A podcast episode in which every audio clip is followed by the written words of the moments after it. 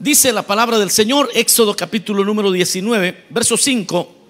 Dice, ahora pues, si dieres oído a mi voz y guardareis mi pacto, vosotros seréis mi especial tesoro sobre todos los pueblos, porque mía es toda la tierra.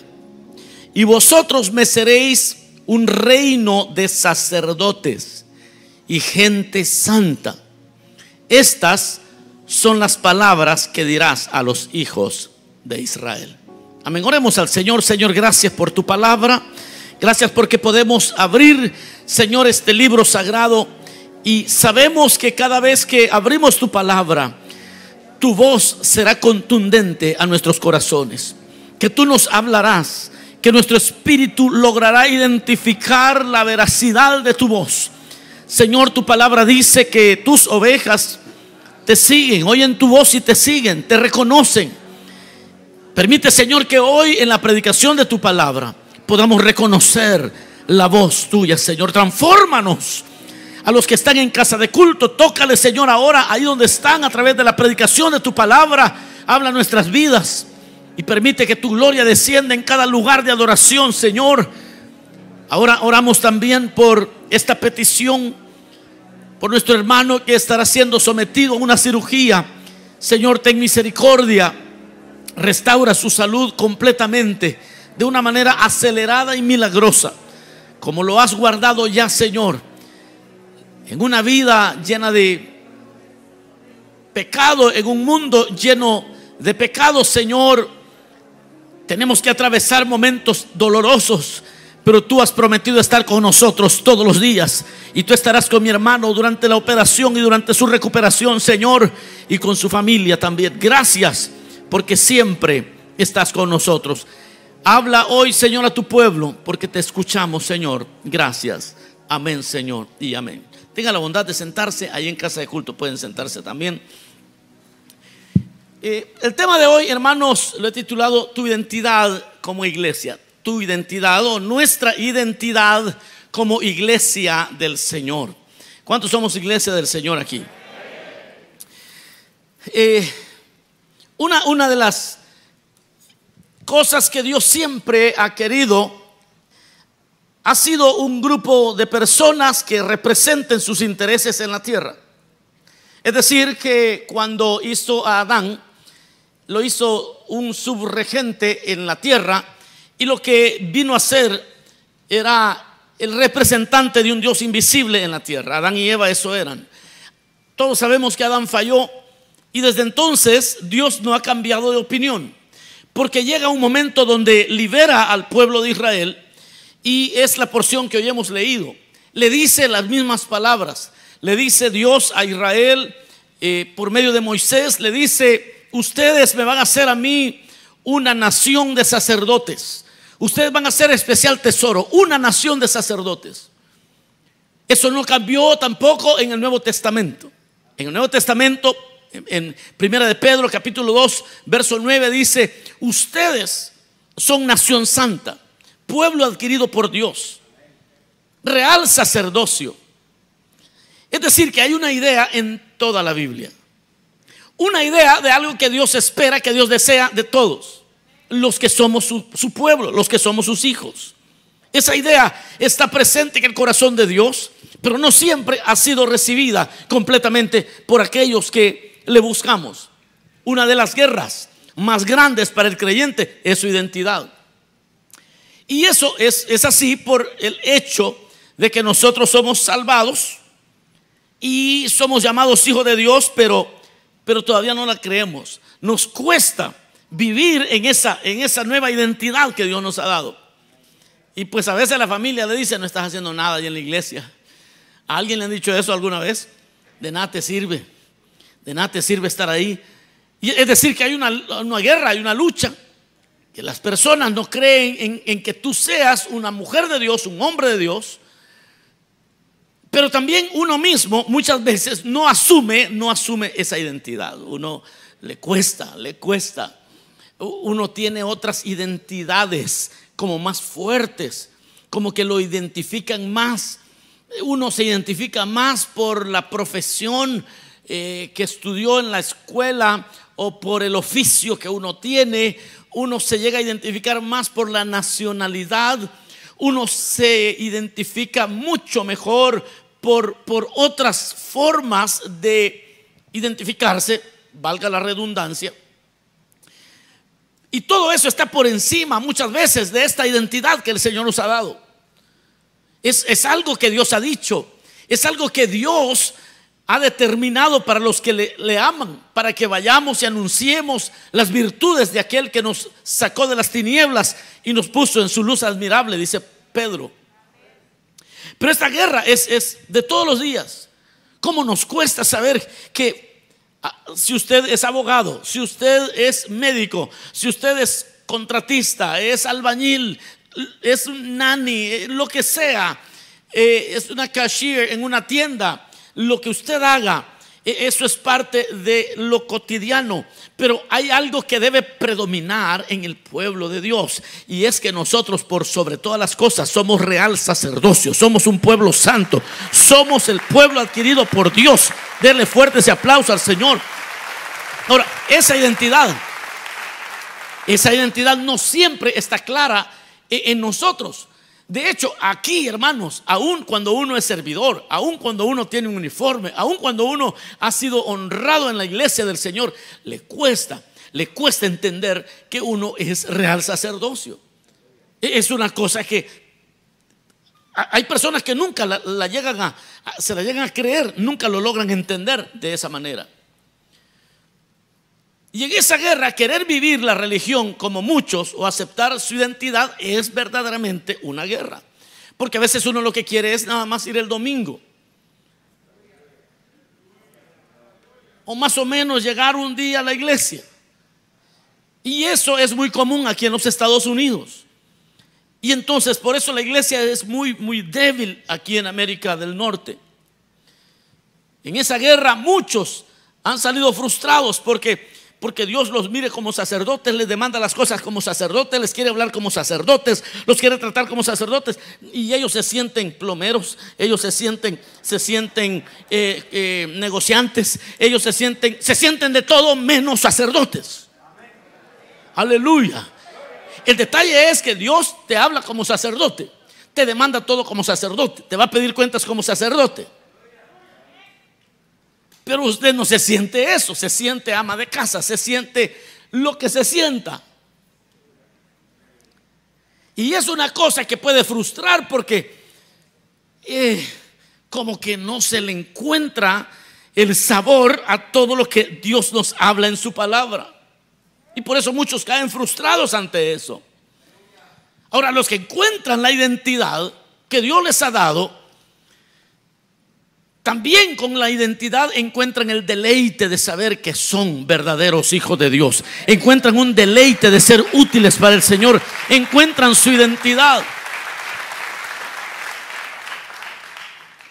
El, día de la última jornada pasó una pareja aquí, pasaron varias parejas, pero una de las parejas que pasó a orar, eh, pasó el esposo y la esposa también entonces oró el esposo, dirigió una oración ungida, pero una cosa tremenda. Y después de él oró la esposa. La esposa venía todavía más llena del poder de Dios, una cosa tremenda. Y, el Señor, mientras yo oraba, y, ella, iba dirigiendo la oración, era tan fácil orar porque ella llevaba un ritmo y estábamos clamando y toda la iglesia clamando. Me bendijo tanto. Entonces cuando cuando terminaron, yo me los encontré. Cuando ellos terminaron aquí, me los encontré. Y yo estaba lleno de gozo. Y, me la encontré y me dio tanta alegría que, le di un abrazo. A, a esta hermana se le olvidó en ese momentito. Ella no andaba operando como la esposa del supervisor. Ella no estaba pensándose, no se estaba mirando a sí misma como una, una diaconisa. No. Ella me abrazó y empezó a profetizarme, hermano. Esa mujer me ha pegado una ministrada, hermano. Pero fue una cosa sobrenatural. Yo me imagino que después que llegó a su casa se ha dicho, ¿Qué pasó? Yo creo que ella ni, ni en cuenta. Pero era una cosa tremenda. ¿Qué, qué, sucedería si nosotros pudiéramos todos encontrar esa identidad que, que Dios ha dicho de nosotros? ¿Qué pasaría en nuestra casa? ¿Qué pasaría en, nuestra, en nuestra vida cotidiana? Si pudiéramos, si pudiéramos descubrir lo que Dios ha dicho de nosotros y lo que somos capaces de hacer tomados de la mano de Dios, ¿qué pasaría? ¿Qué pasaría si ganáramos esa guerra?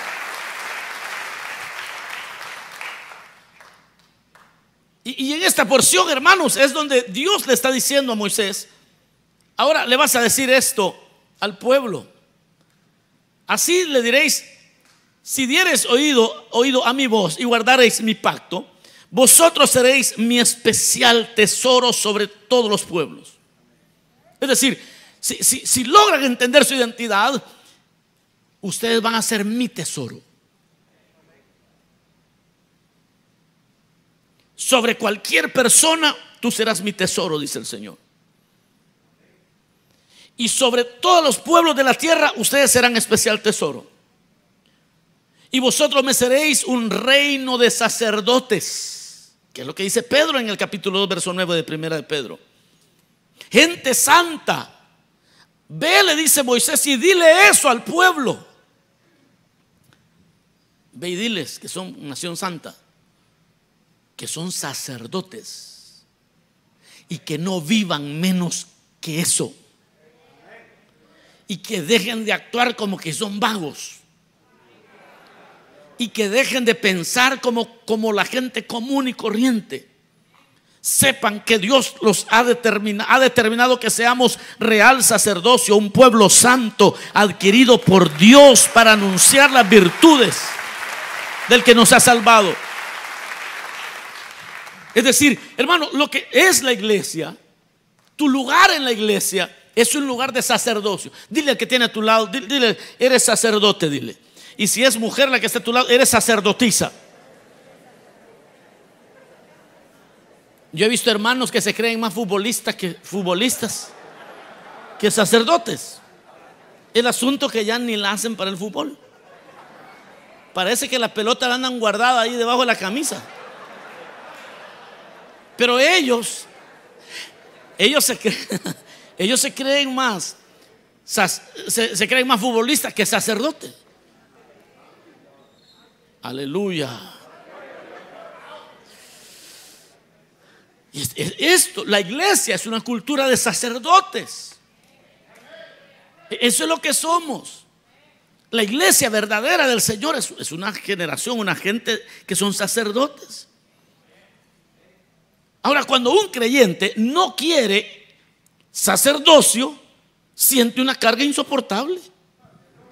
Sí, porque esto de vivir la, vida cristiana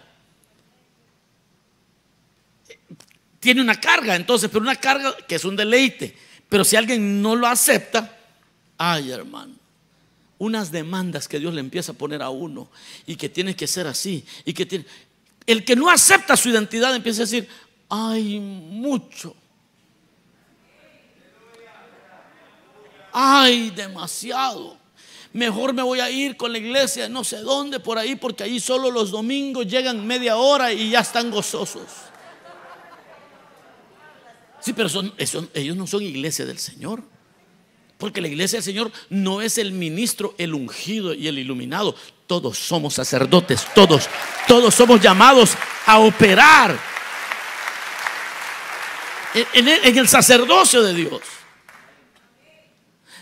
Miren hermanos, es bien cansado vivir en una disyuntiva todo el tiempo. E, eso de, que por rato me siento sacerdote y por rato me siento otra cosa, e, eso es cansado, hermano. Sí, es cansado. Es, como aquel que no, voy a hacer la comparación, e, es como la persona que, no se sale del mundo y, ni se sale de la iglesia. Sí, no disfruta ninguno de los dos. Sí, porque cuando está en el mundo, no baila a gusto. Sí. Sí, eh, está bailando así, siente que lo van a ver. No baila a gusto, pues. No se pone, no, no, no le entra con todo. Y viene luego a la iglesia y canta así, ve. Eres todo, que no lo vean que está aplaudiendo. No levanta sus manos, no se mete con Dios. Porque, porque vive en una disyuntiva siempre. Pero, pero vea, eso es lo mismo para el creyente. El creyente que no toma el sacerdocio de una sola vez, pasa como 10 años sentado ahí. Y esos son los que son los problemas están en las iglesias.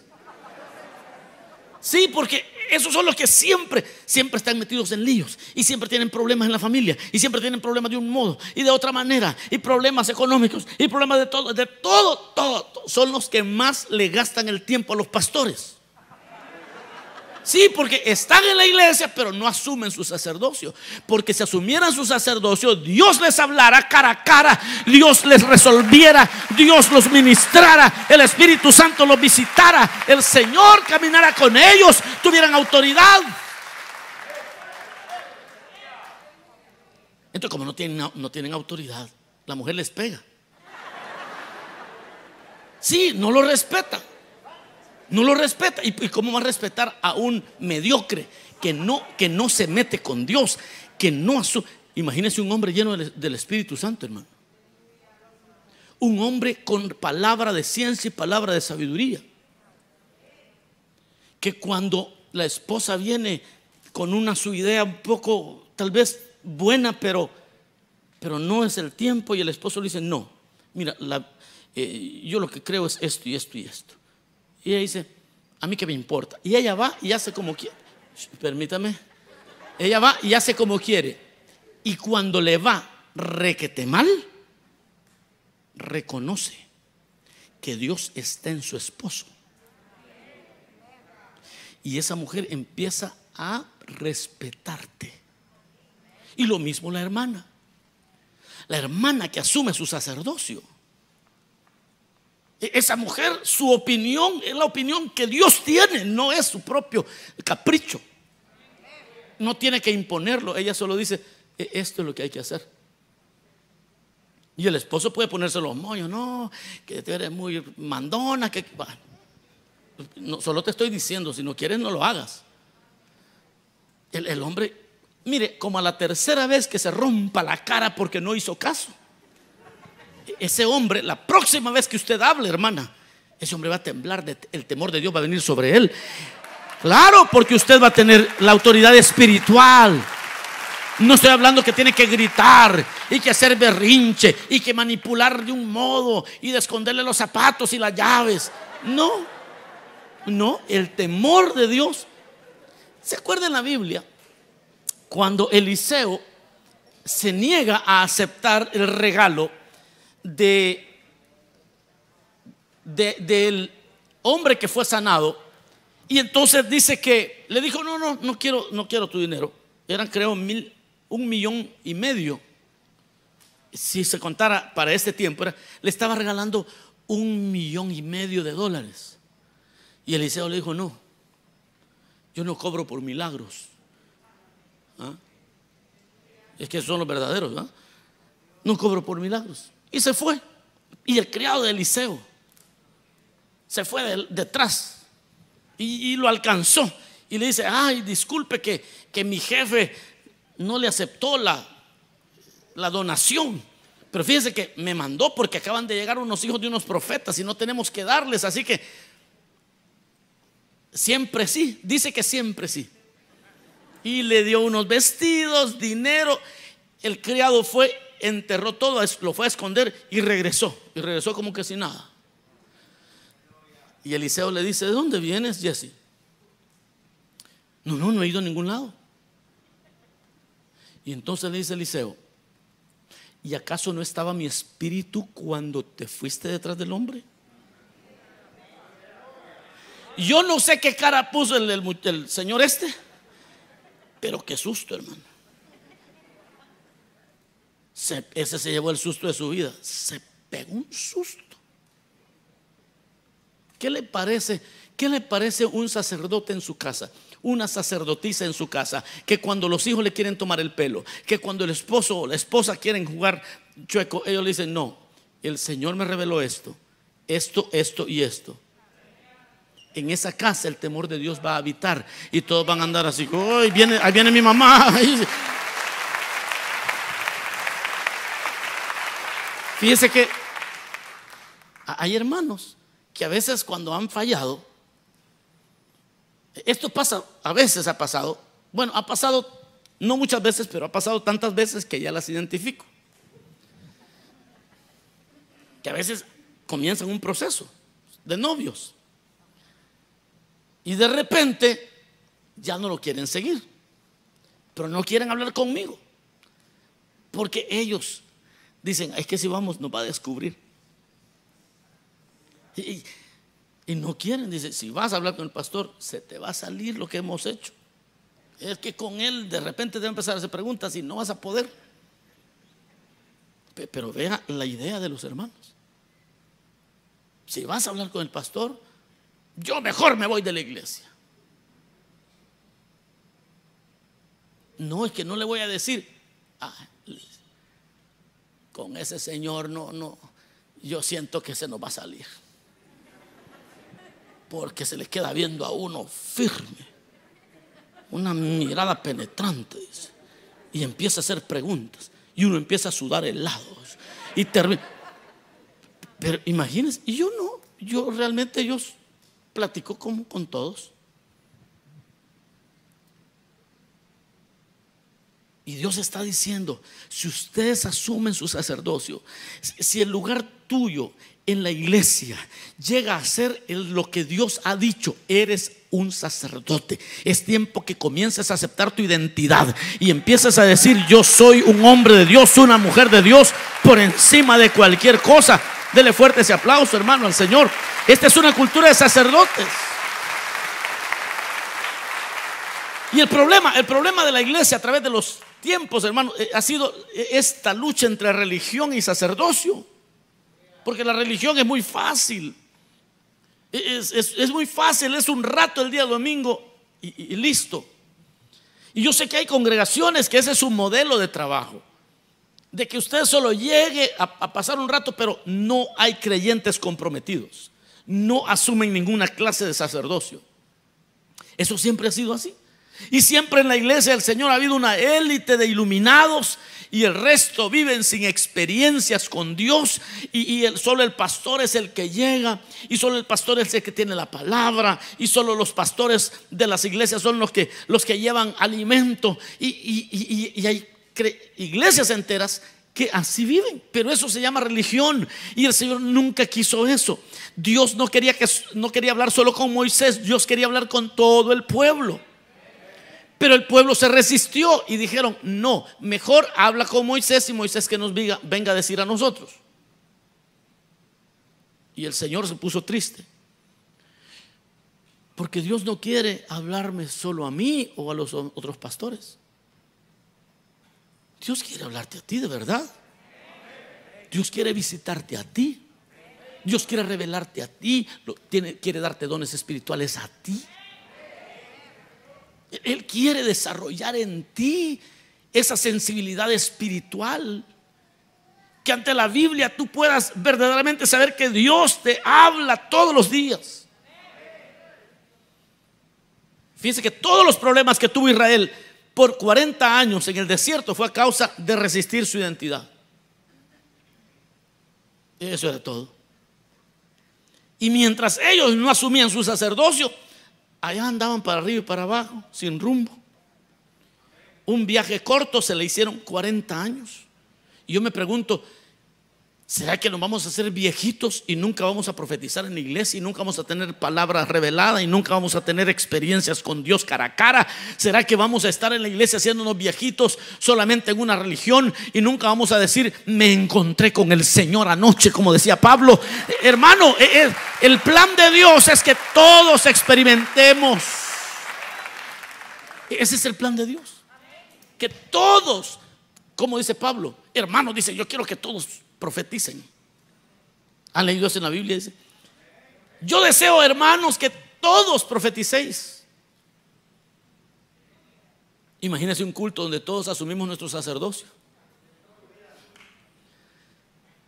Ahí sí el que pase al frente va, la va a tener difícil porque va a tener que estar contando los dones espirituales porque la Biblia dice que deben de ser dos o a lo más tres profecías y dos o a lo más tres diversos géneros de lenguas con su interpretación.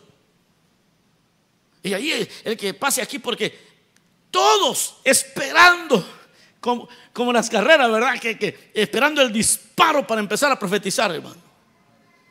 ¡Wow! Y cuando se canta una última alabanza y todos, y cuando ya se quedan callados, se levantan tres de un solo. Y hermano, no, tranquilo, uno por uno. Profetiza uno, profetiza otro, profetiza otro. Y el hermano, ya, ya no más, ya no más tres, porque si no se alarga el culto. Pero eso es una nación de sacerdotes. Israel, el problema es que no aceptaban su identidad. Los creyentes que fueron llamados a un sacerdocio santo, pero no aceptaron vivir en su sacerdocio, en su identidad, y empezaron a vivir en dos aguas, son así también, siempre andan deambulando espiritualmente. Nunca, nunca encuentran el deleite de ser útiles. Ayer hablaba yo con alguien que tenía 10 años de no ver a un hombre que yo le vi un, llamado excepcional, pero hoy ni siquiera se está congregando. Lo logré localizar, hablé con él, hablamos por mucho rato. Hermanos, y yo, cuando empecé, le empecé a recordar lo que él era, lo que Él es. Dios no cancela los llamados. Le empecé a decir, y Dios me ha enviado. No importa que te haya ido tan mal, porque le ha ido bastante difícil, pero ya se le está recuperando. Y le digo, mira, quizás ahorita estés como, José en la cárcel, pero quizás eh, Dios me envió a decirte que Dios te quiere volver a usar. No, él se le llenaban los ojos de agua y se puso pensativo. Yo terminé esa reunión, hermano, y como una hora hice en el tráfico porque era tarde. Pero esa hora yo venía gozoso porque había actuado en mi identidad Imagínense cuando todos empezamos a experimentar eso. Usted sabe, miren hermanos, el Señor a mí me bendijo mucho y sigue bendiciéndome. Pero hay algo que yo no hago. Porque yo descubrí que es así. El Señor está conmigo realmente. Y cuando pasan situaciones, a veces dan ganas de, de bajarse de la cruz y decirle a alguien, mire, a usted le va a ir mal. ¿Sabe por qué yo no hago eso? Aunque a veces yo siento que, hay hermanos, que no lo hago porque cada vez que lo he hecho, les ha ido bien mal.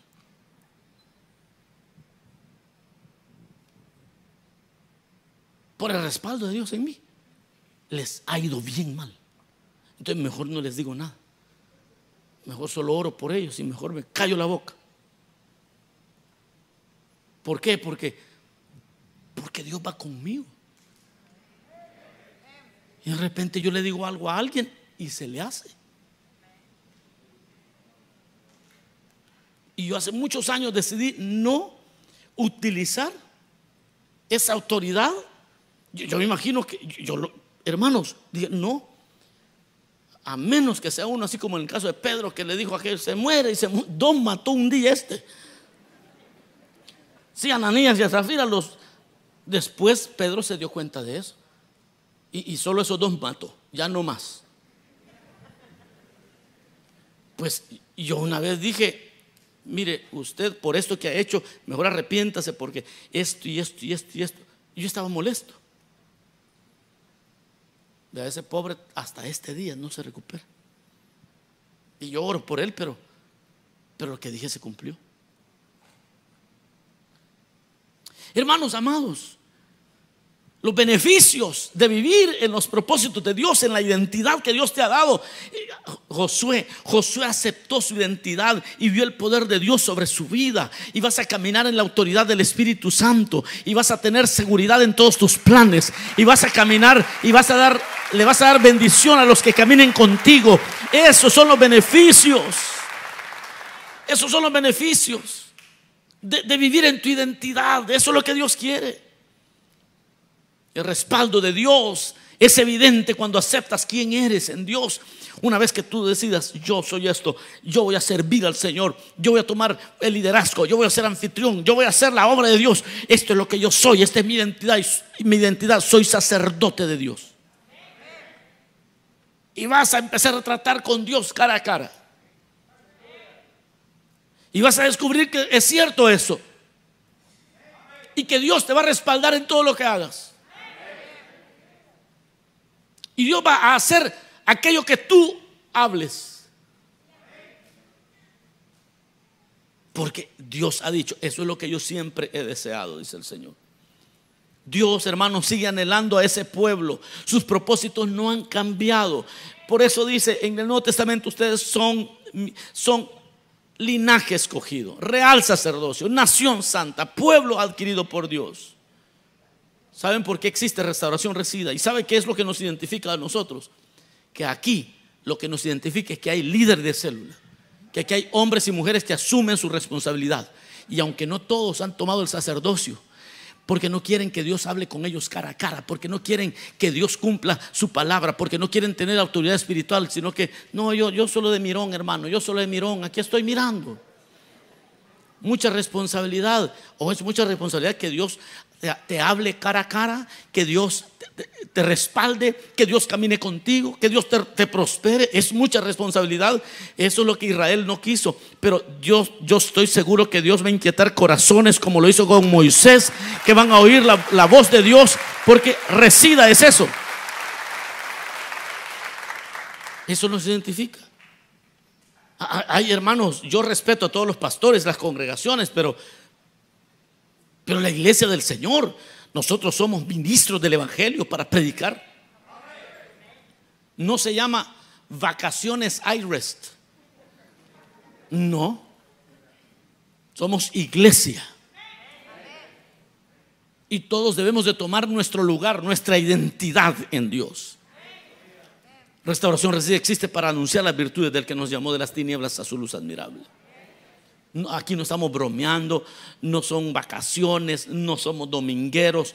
No, yo sé que hay ministerios que así son, pero el Señor en su tiempo les mostrará. Nosotros existimos como iglesia para que tú encuentres tu lugar en el cuerpo de Cristo. Para que tú encuentres realmente cómo puede ser útil. Para eso existimos. Para que usted encuentre su lugar y para que comience a operar en los dones que Dios da y empiece a bendecir, como la hermana que se puso a profetizarme. Y cada uno tomando el sacerdocio, hermano, eh, yo, yo le aseguro que ninguno nunca más va a necesitar, hermano, ¿será que me da una consejería? Si, si a veces a veces, miren hermanos, yo con mucho amor les atiendo y, no, no, tengan duda de venir. Pero a veces esto, esto, es lo que yo veo, que no están cara a cara con Dios muy seguido. Me les quedo viendo, ¿ah? Eh, este el, el, rostro no le resplandece. Este tiene ratos que no ayuna. Este no ora. La Biblia la tiene toda empolvada. Con suerte se congrega. Y el muy ingenuo piensa que el consejo que yo le voy a dar le va a funcionar.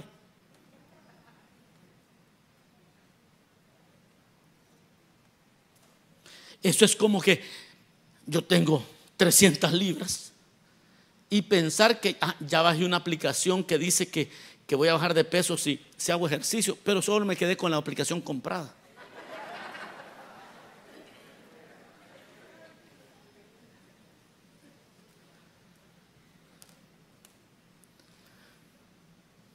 Nosotros existimos, hermanos, como iglesia, para que encuentres tu lugar en el cuerpo de Cristo y empieces a operar en lo que Dios te ha dado. Existimos para que descubras la autoridad que Dios te ha dado a ti. Que Dios te revele su palabra. Así como las hijas de Felipe, todas profetizaban, las cuatro profetizaban. Existimos para que usted manifieste al Dios invisible. Eso es lo que Dios quiere.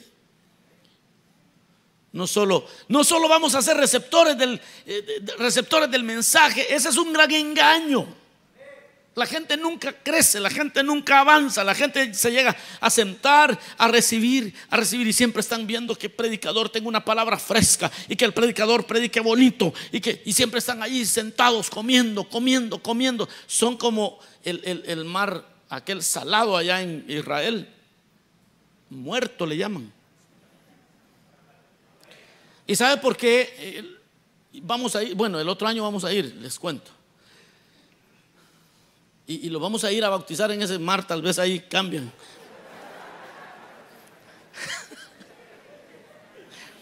Pero ahí no hay vida en ese mar.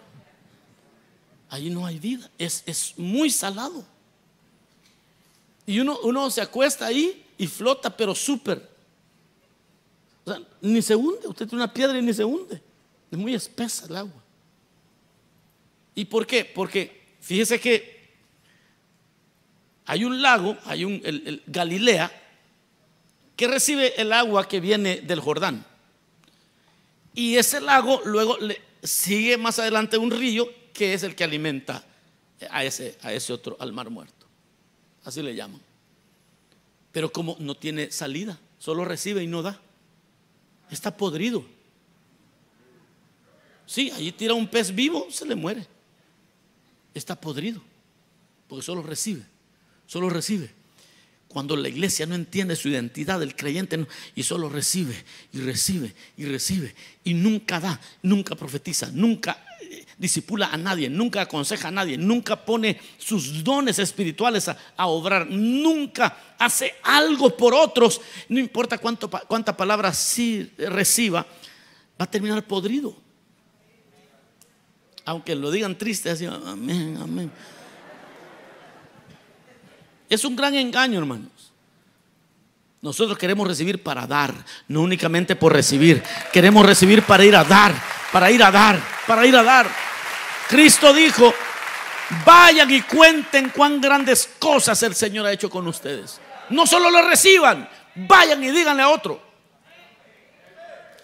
Porque eso solo de recibir, hermano, no es buen negocio. A Dios no le agrada. Y ese sigue siendo el mensaje hoy, no hay otro. Vayan y asuman su identidad como sacerdotes. Porque mientras no tomes tu lugar, no eres iglesia, es mentira. Y Satanás está contento con los creyentes que solo reciben. Hasta les aplaude. Ah, como le gusta. Pero aquel que recibe y saliendo de aquí le cuenta a otros, exhorta a otros, anima a otros, los invita la próxima semana y empieza a dar, ya ahí está usted siendo el hombre y la mujer que Dios espera. Encuentre, hermano, su identidad, yo termino. Y usted se va a sorprender lo que Dios es capaz de hacer con usted. Usted se va a sorprender que cuando usted hable, Dios va a hablar por medio de su boca.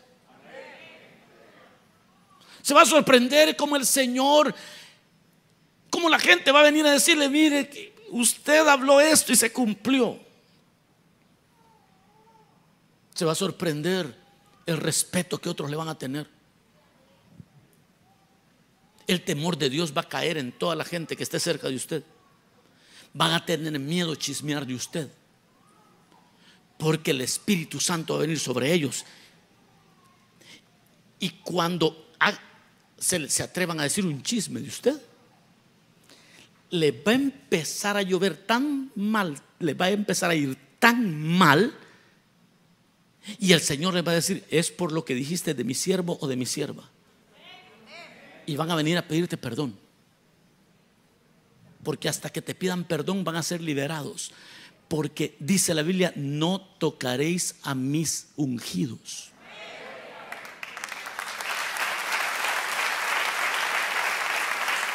Y aquellos, y cuando, y cuando usted camina en ese sacerdocio, las personas van a tener temor de faltarle respeto. Su familia le va a llamar a usted para pedirle el consejo. Y van a decir, pregúntenle a José. Pregúntenle, pregúntenle a Sofía. Toda la familia. Miren, vamos a hacer esto, pero primero hablemos con Sofía. Primero hablemos con Miguel. Pero si ese es el, más pequeño de la familia, no, pero él tiene la palabra de Dios en su boca. Y los consejos de él son buenos, de ella son buenos.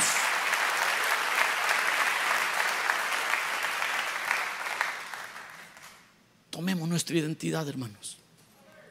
La identidad de la iglesia, tu identidad en la iglesia, es sacerdote. Y Dios quiere hablar cara a cara contigo. Vamos a orar, Señor, gracias, gracias por tu palabra. Señor, tu palabra es verdad. Y aquí hay hombres y mujeres que tú los has escogido para tu sacerdocio, con grandes responsabilidades. Y sus palabras serán palabras de vida. Con autoridad hablarán. Tu presencia caminará con ellos. Tu presencia respaldará sus decisiones. Y lo que emprendan será bendito. Porque caminarán en la autoridad de tu palabra, en la autoridad de tu presencia.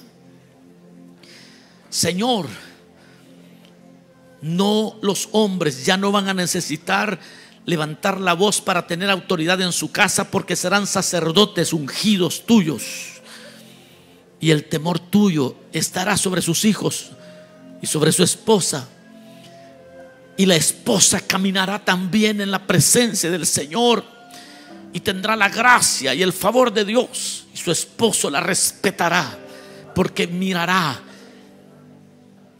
hermana, mirará en ti al Dios del cielo, porque serás una mujer ungida de parte de Dios. Te ganarás el respeto de tus compañeros de trabajo. Te ganarás el respeto. Benditos serán los que te bendigan y malditos los que te maldigan. Si aceptas tu identidad como pueblo de Dios, como nación santa, como real sacerdocio.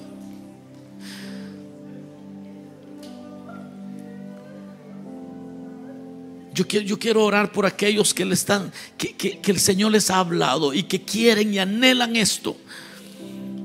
Y quizás no tienen una responsabilidad en la iglesia, pero quieren decirle al Señor, Señor, aquí estoy. Yo quiero orar por la iglesia. Ponte de pie si quieres. Si quieres decirle al Señor, Señor, aquí estoy. Pon tus palabras en mi boca. Allí, así es. Dios, Dios va a poner palabras en tu boca. Y Dios va a poner autoridad, pero una autoridad, una gracia especial. Yo voy a orar por los que se pusieron de pie en casa de culto, los que están poniéndose de pie en casa de culto, creyentes, diáconos, diaconisas, supervisores. Sean llenos hoy del Espíritu Santo, de un sacerdocio especial, de algo maravilloso que Dios va a comenzar a hablarte a ti cara a cara y vas a tener una convicción en todo lo que emprendas y vas a tener el respaldo de Dios en tus negocios y vas a tener la palabra de Dios fresca en, tu boca. Vamos, levanta tus manos, Señor, en el nombre de Jesús. La autoridad tuya sea sobre estas personas ahora. La autoridad de tu presencia, Señor, habla con ellos cara a cara Cuéntales tus planes a ellos, Señor. Que cuando ellos hablen sea tu voz en la boca de ellos. En la vida cotidiana, Señor, que sea tu palabra en la boca, en los labios de ellos. Señor, llénalos de tu presencia. Dales autoridad sobre los demonios, autoridad espiritual. Ellos asumen su sacerdocio. Tú serás el consejero privado de todos ellos. Les aconsejarás y ellos entenderán justicia. Vivirán, Señor, agradecidos todos los días. Envía hoy tu presencia, envía hoy tu presencia sobre ellos. Porque esto es lo que tú has dicho este día, Señor. Si dieres oído a mi voz y guardareis mi pacto, vosotros seréis mi, seréis mi especial tesoro. Seréis mi especial tesoro. De ahora en adelante, que asumes un sacerdocio en tu casa, en la iglesia, en la calle. Tu identidad, eres un ungido de Dios, eres una ungida de Dios. Dios hablará contigo, te visitará por la noche te hablará por sueños, por visiones, pero sobre todo por la Biblia. Vivirás seguro en tus decisiones, porque serás especial tesoro para el Señor. Todos los pueblos sabrán, todos los que están alrededor tuyo sabrán. Y serán un reino de sacerdotes y gente santa tus hijos, tus hijos tendrán un respeto especial por ti, una admiración especial por ti. Tus padres tendrán una admiración especial por ti. Tus hermanos, tus cuñados tendrán respeto por la dignidad sacerdotal que estará sobre ti. Toca, toca hoy, Señor, a tu iglesia. Señor, levanta, levanta sacerdotes verdaderos que sirven a tu iglesia, que sirven con el corazón a los demás, que viven en tu presencia.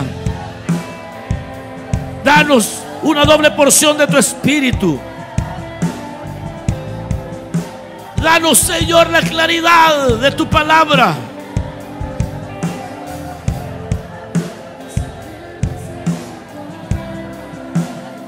Gracias, bendito Rey.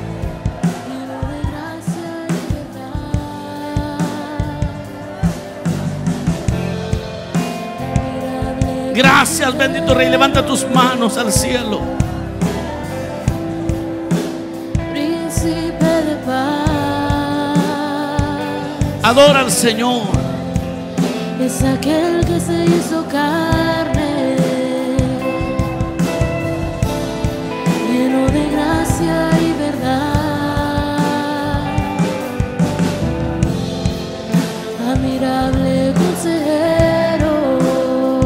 Príncipe de paz. Príncipe de paz. Sí, Señor, te adoramos. Es aquel que se hizo carne, lleno de gracia y verdad. Gracias, bendito Rey. Dale un fuerte aplauso al Señor. Aleluya.